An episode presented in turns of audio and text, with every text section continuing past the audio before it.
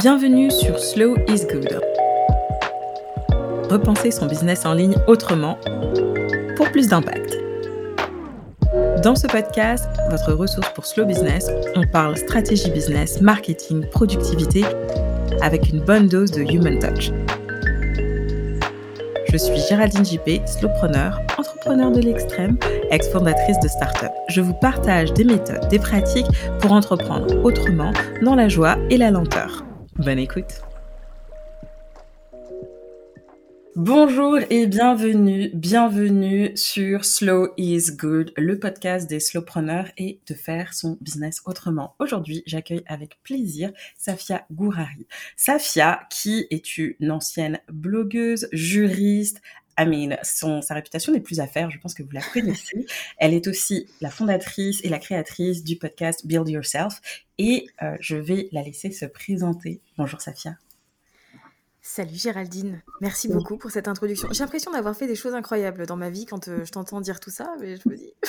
je suis très contente d'être ici. Euh, moi, je suis effectivement entrepreneur depuis un, petit bout de temps maintenant.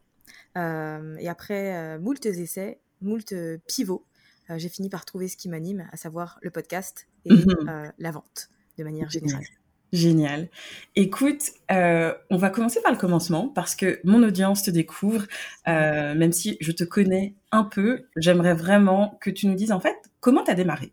Aussi simple que ça, par quoi t'es passé Ouais, alors en fait, euh, tout a démarré avec un blog lifestyle qui s'appelait My Trendy Lifestyle. Fallait trouver un nom, c'était compliqué. J'avais besoin, si tu veux, d'un hobby à côté de mon job de juriste qui était pas hyper fun et dans lequel je m'ennuyais beaucoup. Mhm. Euh, et du coup, j'ai lancé ce site internet simplement pour partager des petites choses euh, au quotidien.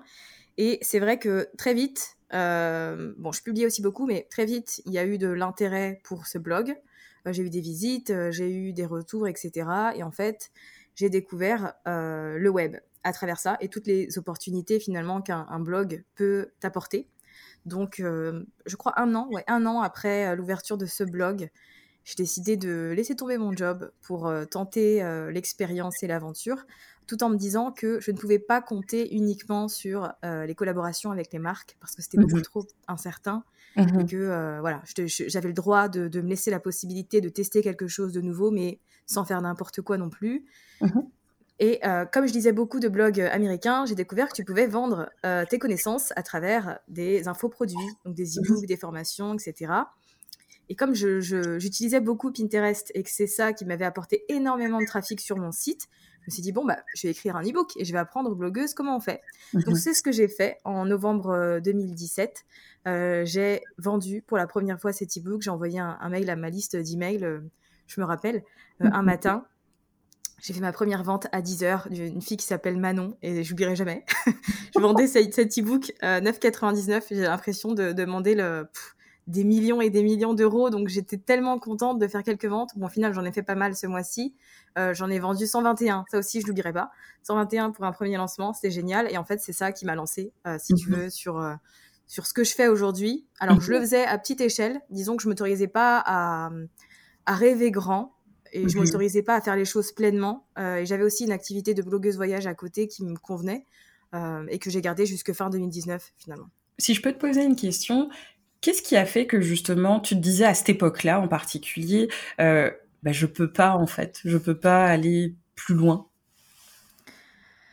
Alors, je pense que je manquais de, de références principalement. Et du coup, euh, je pensais que ce que je faisais, c'était cool et c'était super, mais que j'avais pas les épaules pour mmh faire euh, plus, pour gérer plus de gens, pour avoir euh, beaucoup plus de clients. je pensais aussi que, comme beaucoup d'entrepreneurs, je prenais pas conscience de, entre guillemets la valeur de ce que je pouvais apporter. Et je, pense, je pensais que c'était moindre et que c'était minime. Et que ce que je faisais c'était un petit truc euh, hein, qui me faisait certes gagner des sous euh, mais qui n'était pas non plus quelque chose qui pouvait me permettre de vivre et bien. D'autant que à ce moment-là j'avais aussi euh, mon entourage qui n'était pas forcément d'accord avec le fait que je quitte une carrière de juriste pour me lancer là-dedans. Donc tu as la pression de ton entourage tu lances un truc où tu te challenges où tout repose sur toi c'est toi qui l'as créé, donc euh, tu as besoin aussi d'être validé par les gens. Enfin, il y a beaucoup de contraintes qui font que dans ma vie, j'ai jamais été le genre de personne qui prenait des risques et mhm. qui a eu un, excès de confiance. Donc en fait, j'ai mis du temps à faire tourner la machine et à me dire, tu peux y aller, vas-y, teste, euh, vas-y à fond, fais-le vraiment et vois ce que ça donne. Quel a été justement ce moment pivot où tu t'es dit, en fait, that's it, euh, je peux y aller? Euh, En fait, ça a été fin 2019, du coup. Je termine cette année et je fais le point sur ce que j'ai fait toute l'année alors avec mon activité de blogueuse, c'est très cool parce que j'ai voyagé dans des endroits de fou euh, où je suis jamais allée. Euh, je crois que j'ai limite fait un mois, une destination, c'était incroyable.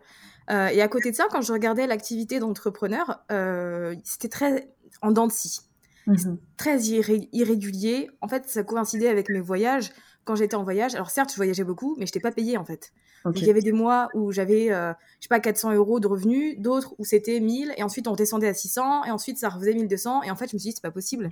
Je peux pas, euh, je peux pas continuer comme ça. C'est tellement incertain pour le coup que il me faut quelque chose de stable. J'approchais la trentaine, donc je m'étais dit, tu fais un choix. Qu'est-ce que tu dois te faire finalement dans, je sais pas, dans 5 ans ou dans 10 ans? Est-ce que tu te vois encore faire des euh, voyages de presse et ce genre de choses Ou est-ce que tu as envie d'exploiter un peu plus ce côté entrepreneur et indépendant? Mhm. Euh, et au final, je me suis dit que c'est ce que je préférais. Pour le coup, le, côté euh, infopreneur, il y avait encore plein de choses à exploiter et je me suis dit, cette fois-ci, j'y vais à fond. Bon, j'ai eu raison, puisqu'après, en mars, on a été confinés et que j'aurais pu voyager nulle part. Mhm. Mais à ce moment-là, j'étais, OK, je le fais, mais cette fois-ci, je le fais pour de vrai et je le fais bien. Et je pense que le fait que j'ai un podcast euh, qui s'est pas mal développé, puisque je l'ai lancé début 2019, ça m'a donné confiance. Mmh ça mmh m'a aidé à apprendre, euh, à réaliser la valeur que, que, je pouvais apporter aux gens et euh, le fait que ce que j'avais à dire, c'était pas minime, c'était pas nul. Et en fait, ça m'a donné l'élan, si tu veux, pour me dire j'y vais et cette fois-ci, j'y vais à fond. Et j'y suis allée à fond. Peut-être même un peu trop.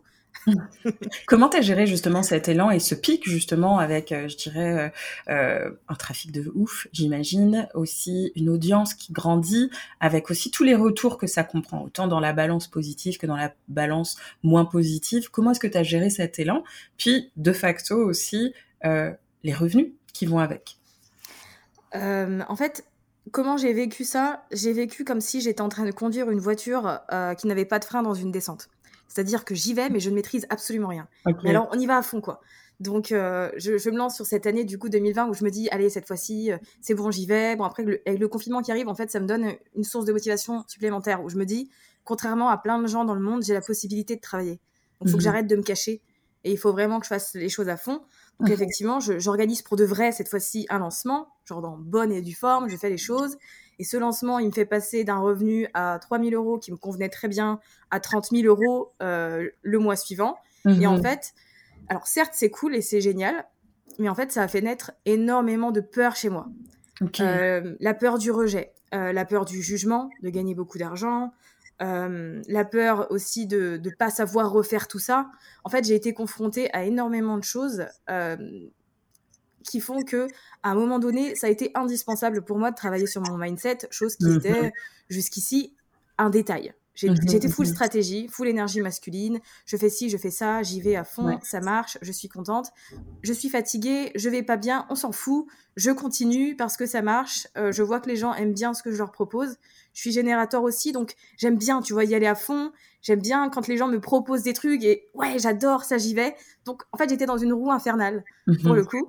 Euh, et je m'en suis rendu compte au fil des mois, mais en même temps, pour le coup, je me battais vraiment avec mes pensées et principalement le. Moi, ce qui m'a tenu tout le mois de. Enfin, tout 2020, c'était. Euh, en fait, j'ai fait mes 30 000 euros, je suis passée de, de 3 à, à, 30 000. Et ensuite, je suis plus redescendue en dessous de 10 000 parce que mhm. je me mettais une pression de malade en mode le mois prochain, tu dois faire 10 000 euros ou plus, sinon ça veut dire que tu as foiré. Donc, euh, je faisais énormément de choses. Je lançais des, des petites offres, euh, je faisais des, j'enchaînais les lancements. En fait, je faisais plein, plein de choses parce que j'avais peur, en fait. Je ne me sentais pas en sécurité malgré l'argent qu'il y avait sur mon compte en banque, mhm. malgré euh, les clients qu'il y avait dans mes programmes. En fait, j'avais extrêmement peur de tout perdre. Du coup, j'en faisais des tonnes. Ouais, non mais c'est quand même c'est très intéressant ce que tu dis et surtout au niveau tu as parlé d'être générateur. Pour ceux qui savent pas, parce que tu veux peut-être apporter un petit complément de d'explication sur le ter ce terme. Oui, alors du coup, c'est du human design. Euh, je suis pas une, experte, mais en tout cas, c'est un, sujet qui m'intéresse beaucoup. Et en fait, c'est un outil de connaissance de soi euh, qui euh, nous communique un profil en fonction de notre jour, heure euh, et lieu de naissance. Mhm. et donc, il se trouve que mon profil de human design me correspond totalement, dans le sens où je suis générateur, donc je suis une personne qui est capable de travailler beaucoup, qui a énormément d'énergie et qui répond en fait à toutes les propositions qu'on peut lui faire. Ça m'anime qu'on me dise tiens tu devrais faire ça ou tiens tu devrais faire ci. Et quand un truc me plaît, je m'emballe et je peux oublier de manger, je peux euh, passer hmm. ma vie dessus parce que je suis à fond dedans et je suis passionnée. Mmh mmh non, c'est vraiment très intéressant. Je suis générateur aussi. Euh, donc je vois qu'on a aussi on a des similitudes là-dessus. Euh, mais ça a aussi un impact. C'est-à-dire qu'on utilise vraiment beaucoup, beaucoup de notre énergie. Comme tu l'as mentionné, euh, tu as été pioché en fait dans toutes tes réserves pour être à fond, à fond, à fond, à fond. Et finalement, quand tu es arrivé au top, quel est, la, quel est le pivot en fait qui t'a fait prendre conscience que bah, tu as ce besoin mindset qui doit être abordé en fait? En fait, un jour, euh, je savais que j'allais pas bien, mais euh, je me disais, bon bah, en fait, j'ai pas grandi dans un milieu où euh, travailler sur toi, ton esprit, etc., c'est quelque chose de normal et quelque chose qui se fait. Mmh on s'en fout, on, on, ne calcule pas en fait. Mmh Sauf que j'étais arrivée à un stade où, certes, il y avait cet argent, qui était certes très bien, hein, mais en fait, je me sentais toujours pas en sécurité et je me sentais toujours pas heureuse parce que j'étais en train de chasser quelque chose, juste des chiffres. Il n'y avait mhm. pas de finalité. Euh, et quand tu, chasses des chiffres, bah le bonheur, tu le trouves pas au final. Et je mhm. tombais sur un, live de Claudia Natella mhm. euh, et j'ai regardé, en fait, j'ai bingé, je pense, 10 de ses lives et je me suis dit, mais elle me parle. c'est à moi qu'elle, c'est à moi qu'elle parle en fait cette dame. Genre je, je, je comprends. Enfin, je vois, je me suis sentie, je me suis identifiée tout de suite à toutes les choses qu'elle disait et je me suis dit, mais en fait, c'est ça. Parce qu'effectivement, je suis arrivée à un stade où, niveau stratégie, je sais comment faire pour que ça fonctionne. Je sais faire les choses. En revanche, pour aller plus loin, j'ai besoin de travailler sur moi. Et je pense que ça, c'est un truc qui est, qui, qui est intéressant et, qu'on ne dit pas assez. Je, vais parler en, termes de chiffre d'affaires, puisque c'était ma, ma, ma, problématique et le centre de mon questionnement à ce moment-là. Mais mhm. en soi, pour faire tes premiers euh, 5 000 euros ou 10 000 euros, c'est beaucoup une question de stratégie. Ouais. Et de qu'est-ce qu'il faut faire. Ensuite, pour, pour maintenir les 10 000 euros et ensuite aller plus loin, 20 000, 50 000, etc., là, c'est une question de, mindset, c'est une question de toi, de ton pouvoir intérieur, de comment tu te sens, avec quelle énergie tu fais les choses, etc. La stratégie, elle va plus t'aider, dépasser ce stade. Et effectivement, je me suis retrouvée coincée à stagner et à me dire, OK, je maîtrise cette zone-là, par contre, au niveau de mon mindset, au niveau de toutes les peurs que je peux avoir, il y a énormément de travail à faire et je sais que j'ai pas les clés. Donc si je veux sortir de cette roue de hamster pour me parce qu'en fait, mon business c'était le centre de ma vie.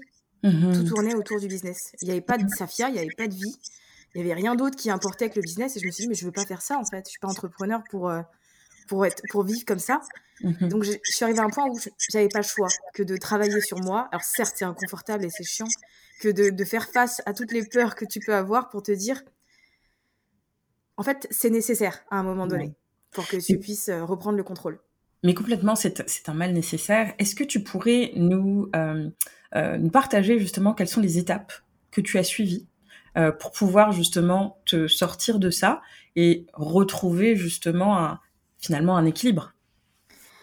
Ouais, alors moi je me suis fait euh, coacher tout de suite du coup. Euh, j'en ai ressenti le besoin. Alors avec Claudia bien sûr, puisque c'est elle que j'ai découvert et c'est euh, elle qui me, d'un point de vue énergétique, me m'attirait et me parlait énormément. Donc ça, ça a été une, étape déjà pour moi d'investir dans une coach pour un moyen terme et de, de, travailler, de lui parler de toutes les craintes et toutes les peurs que je peux avoir et toutes les choses que je fais. Donc ça, ça a été une première chose. Euh, et ensuite, bah, en fait, le coach, il n'est pas là pour toujours. Donc, à un moment donné, tu dois faire le taf toi-même. Ouais. Donc, euh, en fait, une fois que mon, coaching avec Claudia s'est terminé, je me suis dit, OK, bon, bah, qu'est-ce que je fais maintenant? Est-ce que je fais l'effort d'être intentionnelle et consciente dans toutes les choses que je fais au quotidien pour mhm. ajuster? Ou est-ce que je repars dans cette roue de, folie? Bon, il y a mhm. eu beaucoup de questionnements parce que si tu veux, parfois, il y avait cette crainte de tout ce que j'ai fait en 2020, certes, euh, c'était pas bon pour mon mindset et pour mon bien-être, mais ça m'a permis, entre guillemets, de réussir. De faire mes premiers 100K, de, de me développer, de me faire connaître. Et Mhm. si je change, est-ce que je vais réussir à Mhm. garder toutes ces choses-là, tu vois, à les refaire, ou est-ce que je me tire une balle dans le pied? Ça a été challengeant, euh, mais au final, ça a été un- vraiment un travail de tous les jours euh, que de, voilà, de mettre de l'intentionnalité dans ce que je faisais. Est-ce Mhm. que je le fais avec la bonne énergie? Est-ce que je fais ça parce que j'ai peur? Euh, Ou est-ce que je le fais parce que ça me tient vraiment à cœur? Ça, c'est un truc qui était un- une bonne euh, boussole pour moi sur l'année euh, 2021 Mhm. euh, que de me demander toutes ces choses-là. Et la notion d'alignement aussi, euh, j'ai mis du temps à la comprendre parce que j'avais Mhm. cette idée de mais comment tu sais que tu es aligné? Je comprends pas, c'est trop flou, ça me va pas. Moi, je suis quelqu'un de pragmatique, je veux que tu m'expliques par A plus B comment ceci ou cela. Et en fait, avec le temps et en étant attentive au fait que mes pensées, euh, mes actions et mes résultats doivent être vraiment sur la même ligne pour que je me sente alignée, j'ai compris en fait. Quand je suis arrivée à la notion d'alignement, je me suis dit ah mais c'est ça. Effectivement, j'aurais pas pu euh, te le définir précisément, Mhm.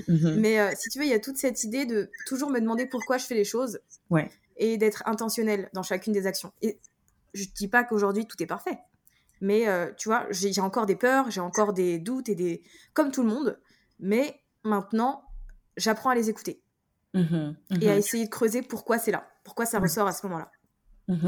Non, mais c'est vraiment un, un cheminement qui est important. Comme tu l'as dit tout à l'heure, on n'en parle pas assez euh, dans le milieu entrepreneurial. On parle souvent, comme tu l'as dit, on parle des revenus, on parle des chiffres, on parle de tout ce qui est mathématique en fait. Ouais. Mais finalement, cette introspection qui fait la différence pour aller plus haut, pour aller plus loin, pour être un high performer, entre guillemets, ben, on n'en parle pas.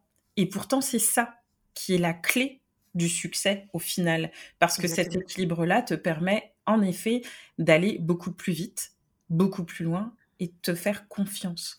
Maintenant que justement tu as atteint ces étapes-là, euh, qu'est-ce qui fait aujourd'hui que tu es capable justement de... de- On parle sou- souvent en fait dans, dans l'écosystème, on parle de manifestation, on parle de slow, etc. Comment est-ce que tu arrives à euh, maîtriser euh, ou en tout cas à préserver la manifestation en même temps que ton flow et en même temps que profiter en fait de ta joie de vivre et de ta lenteur entre guillemets et de ton slow.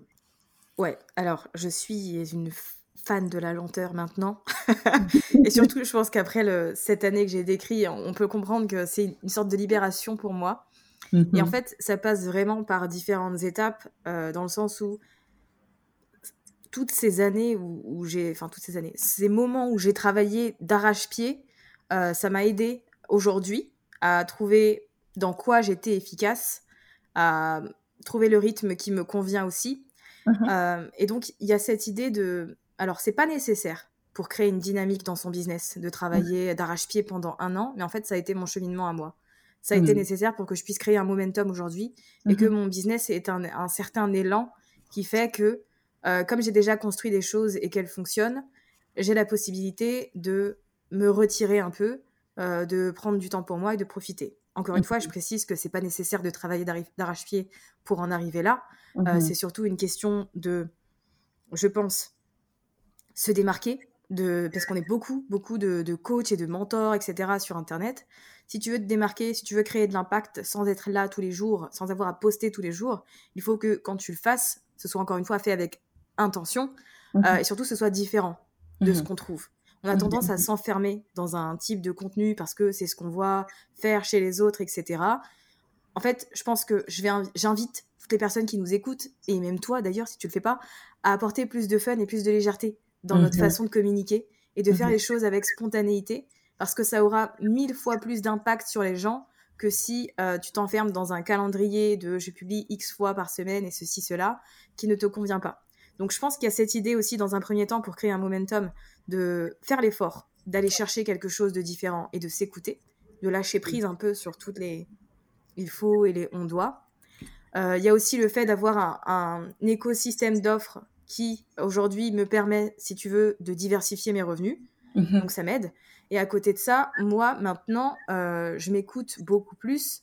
Cette notion de spontanéité, en fait, elle est venue apporter une dimension de plaisir Mhm. dans tout ce que je fais. Et à chaque fois que j'ai le sentiment que ce que je suis en train de faire, c'est une obligation ou c'est un job, je me demande toujours pourquoi et qu'est-ce qui va pas dedans. Mhm, mhm. Parce que du coup, je perds mon peps, je perds mon étincelle, je perds ma créativité, je perds tout. Et ça m'arrive dans plusieurs trucs. hein. C'est euh, c'est un flow, c'est une vague, tu vois. Rien n'est statique et linéaire. Euh, c'est un truc que je fais tout le temps. Ça m'arrive avec mon podcast, de perdre le, le peps. Ça m'arrive avec d'autres choses, avec des offres, avec des machins.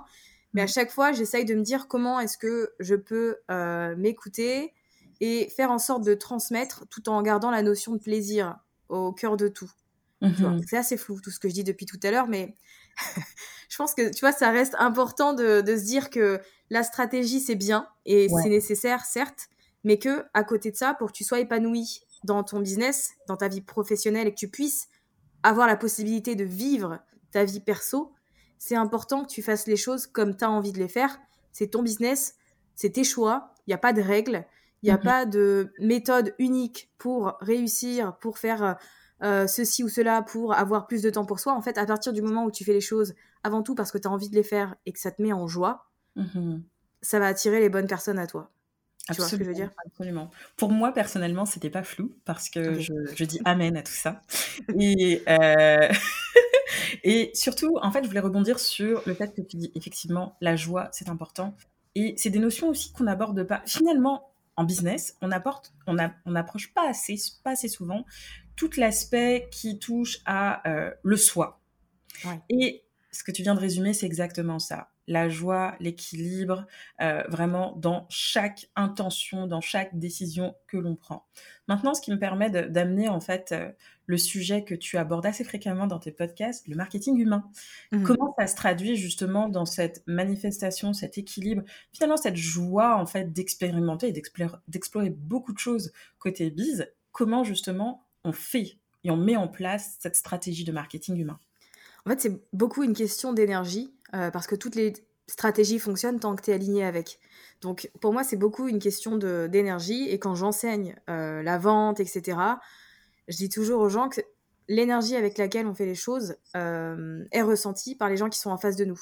Donc, si je Mhm. fais une story euh, pour parler d'une offre que j'adore, qui m'anime, etc., les gens vont le ressentir et Mhm. ça va les attirer, si tu veux, naturellement à moi. Euh, plutôt que si euh, je fais les choses euh, avec une énergie de... En fait, j'aime bien donner un exemple pour illustrer ça.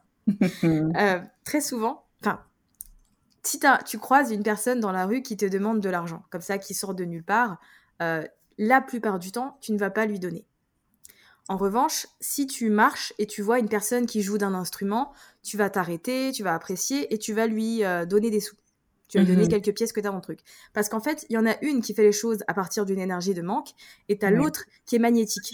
Mhm. Et c'est exactement la même chose en fait. Et quand je, quand je vends, quand je fais mon marketing au quotidien, je me dis pas je vais vendre, je vais gagner de l'argent. Je me Mhm. dis je vais partager un truc déjà qui me fait plaisir et je vais susciter l'échange et la connexion avec euh, les personnes qui me regardent. Avant toute chose, enfin pour moi, l'essence de la vente, c'est pas l'argent. L'argent c'est un effet secondaire. L'essence c'est vraiment l'énergie. Mhm. Donc Mhm. les gens Mhm. qui viennent me voir et qui me disent j'adore ton énergie, j'adore ce que tu fais, ça ça m'intéresse. Enfin, je le ressens de plus en plus, les gens qui me disent j'adore euh, ce programme, il m'attire, j'ai envie d'apprendre avec toi parce qu'il y a tout, cet univers. Euh, en fait, je pense que il y a tellement de gens qui font la même chose que nous que cet aspect énergie, c'est ce qui va nous aider à nous différencier du reste. Une personne Mhm. qui arrive et qui te dit euh, j'ai telle offre, elle est hyper bien, je suis trop contente, j'ai mis ci, j'ai mis ça, j'ai mis ça, même si c'est imparfait d'un point de vue stratégie, ça va marcher parce qu'elle t'attire et elle te donne envie. Tu vois, plutôt qu'une personne qui suit les cases et euh, qui est certes froide, qui s'autorise pas à être elle-même.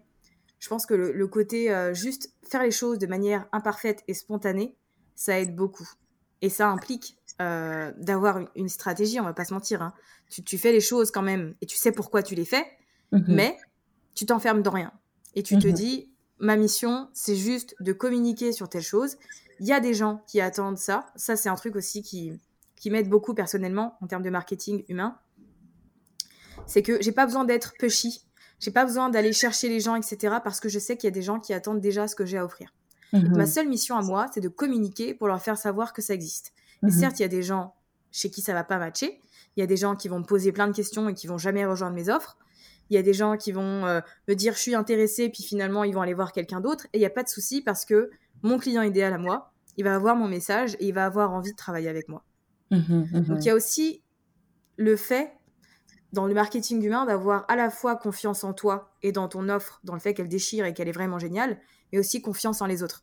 Mhm. Est-ce que tu as confiance dans le fait qu'il y a ton client idéal et qu'il a besoin de ce que tu as proposé et qu'il va travailler avec toi? Mhm. Ça mhm. aussi, c'est un, c'est un, game changer euh, pour moi que d'avoir cette pensée en tête plutôt que de me dire euh, j'ai peur, je vais déranger les gens, etc. Je me dis j'ai des gens qui attendent là, que je leur parle de ça. Donc je vais le faire avec la façon dont j'ai envie de le faire. Alors, je trouve ça vraiment extraordinaire, justement, que tu mettes une notion, souvent qu'on considère euh, relativement ésotérique, d'énergie. Est-ce que justement tu peux creuser un petit peu plus là-dedans et nous dire justement comment t'en es, t'en, es arrivé justement à te dire, mais en fait, cette énergie-là, elle est bonne, celle-ci, elle est moins bonne, celle-ci, elle est utile, celle-ci, elle est abondante, etc. Quel a été justement le cheminement pour en arriver là et à, à exploiter finalement ses forces? En fait, je pense que c'est vraiment tout tout à voir pour moi avec le fait d'être consciente à chaque fois de ce que je suis en train de faire et de pourquoi. Parce que mine de rien, euh, pendant très longtemps, j'ai fait beaucoup beaucoup d'actions parce que j'avais peur. J'avais peur qu'on m'oublie, euh, j'avais peur de pas générer d'argent, j'avais peur de ceci ou cela, et en fait, ça me faisait faire plein de choses que j'avais pas forcément envie de faire en plus, mais je les faisais parce que je me disais il faut que je les fasse pour que euh, je reste ceci ou cela. Donc euh, le fait d'avoir été attentive déjà à ce que je voulais pas, ça m'a ça m'a permis de me dire autorise-toi en fait à faire les choses de manière imparfaite. Il y a plein de gens qui font la même chose et pourtant il y en a qui m'attirent plus. Moi, pourquoi? Est-ce que telle personne, j'ai envie de travailler avec elle alors que euh, elle a pas de site internet, euh, elle a pas de liste d'emails, elle fait des lives à l'arrache avec une connexion pourrie, enfin toutes ces genres de choses. Parce qu'en fait j'étais en mode, et je m'en fous de tout ce fluff autour. Ce qui m'intéresse, c'est cette personne, avant toute chose, et ce qu'elle a à proposer, le, de quoi parle son offre. Je me dis, mais si je retranscris ça sur moi, et que je me dis finalement que ce qui rend une offre irrésistible, contrairement à ce qu'on m'a appris, c'est pas de rajouter des tonnes de bonus, c'est de quoi parle l'offre et qui la vend. Parce que tu, tu, tu vas voir un match euh, de foot, tu es sur le stade, tu as un mec qui te vend une bouteille d'eau. Et tu vas pas, même si elle coûte un euro, tu vas pas l'acheter parce que tu sais pas d'où elle vient la bouteille d'eau. En revanche, tu vas aller la payer 4 euros dans le stade parce que tu sais d'où ça vient. C'est la même chose avec nous en fait. On se soucie de qui vend le truc. Tu vas pas acheter un sac Saint Laurent au marché alors que le mec il te dit mais si c'est un vrai, je te jure. Non, tu vas aller dans la boutique. Et c'est la même chose en fait. Je me dis l'aspect qui vend l'offre, c'est un c'est un des éléments qui fait que ton offre elle est irrésistible. Et donc ça mhm. implique que tu sois toi pleinement. Mhm. Euh, ça implique aussi que tu ne tu acceptes de ne pas plaire à tout le monde euh, et de voilà de ne pas matcher avec certaines personnes. Mais je pense qu'à un moment donné, faut pas oublier que les gens achètent chez des gens. Mhm. Et que quand tu es plat, que tu rentres dans un moule, que tu satisfais tout le monde, que tu as peur de la critique, peur de plein de choses, bah, tu deviens une personne parmi d'autres. Alors que si tu restes toi, et même si ça plaît pas à tout le monde, bah, en fait, ça va parler aux bonnes personnes, aux personnes qui sont alignées avec tes valeurs, avec qui tu es, etc. Et donc, je pense que tout cet aspect énergie, il est vraiment venu en voyant les autres, en analysant un peu, en étant attentive à ce qui se faisait, en me disant pourquoi j'essaye de tout compliquer? Pourquoi est-ce que j'essaye de trop réfléchir? Plus tu réfléchis, plus tu, transformes ce que tu veux dire et tu perds en clarté, tu perds l'essence de tout ce que tu essayes de communiquer en fait.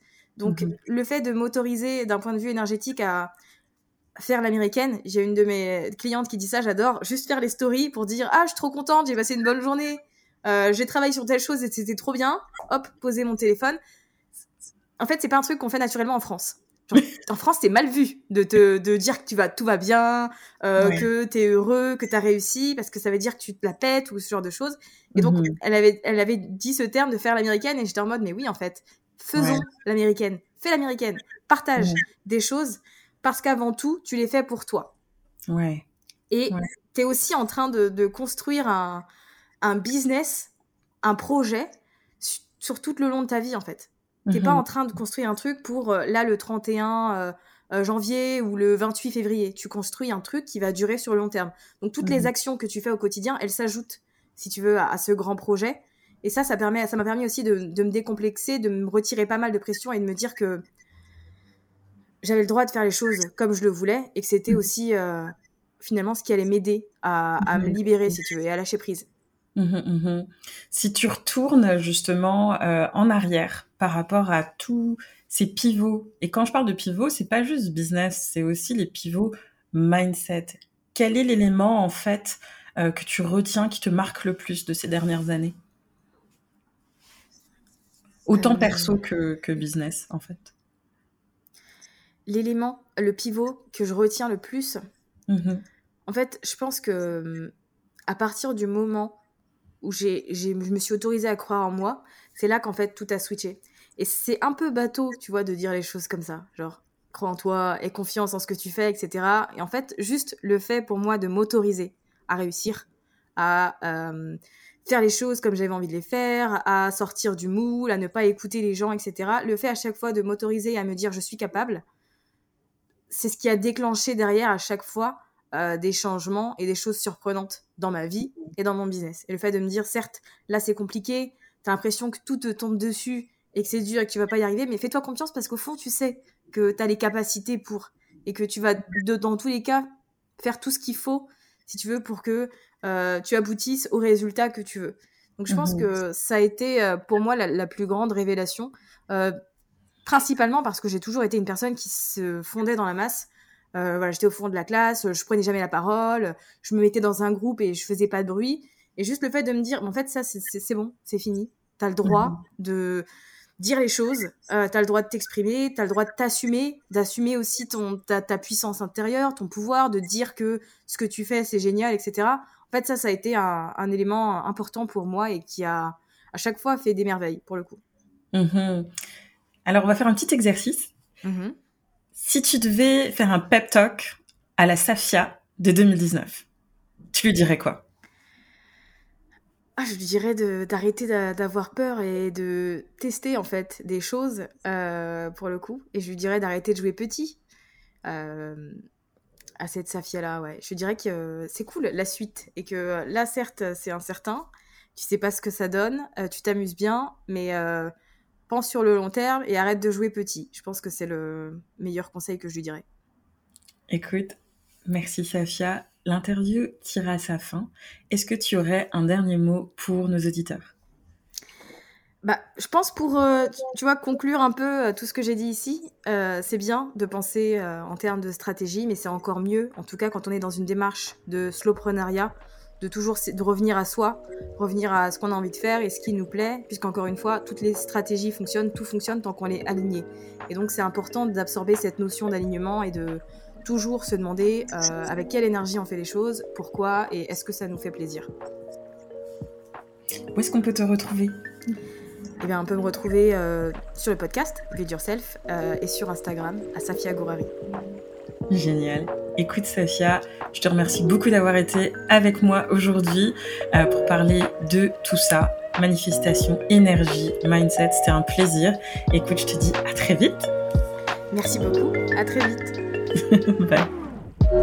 Merci d'avoir écouté ce dernier épisode de Slow is Good. Pour nous soutenir et partager votre amour, n'hésitez pas à le partager avec notre communauté, à nous suivre sur Instagram at Slow is Good et bien entendu, laissez-nous vos commentaires, vos retours, vos petites étoiles qui nous sont très utiles et très encourageants sur iTunes et Spotify. Au prochain épisode!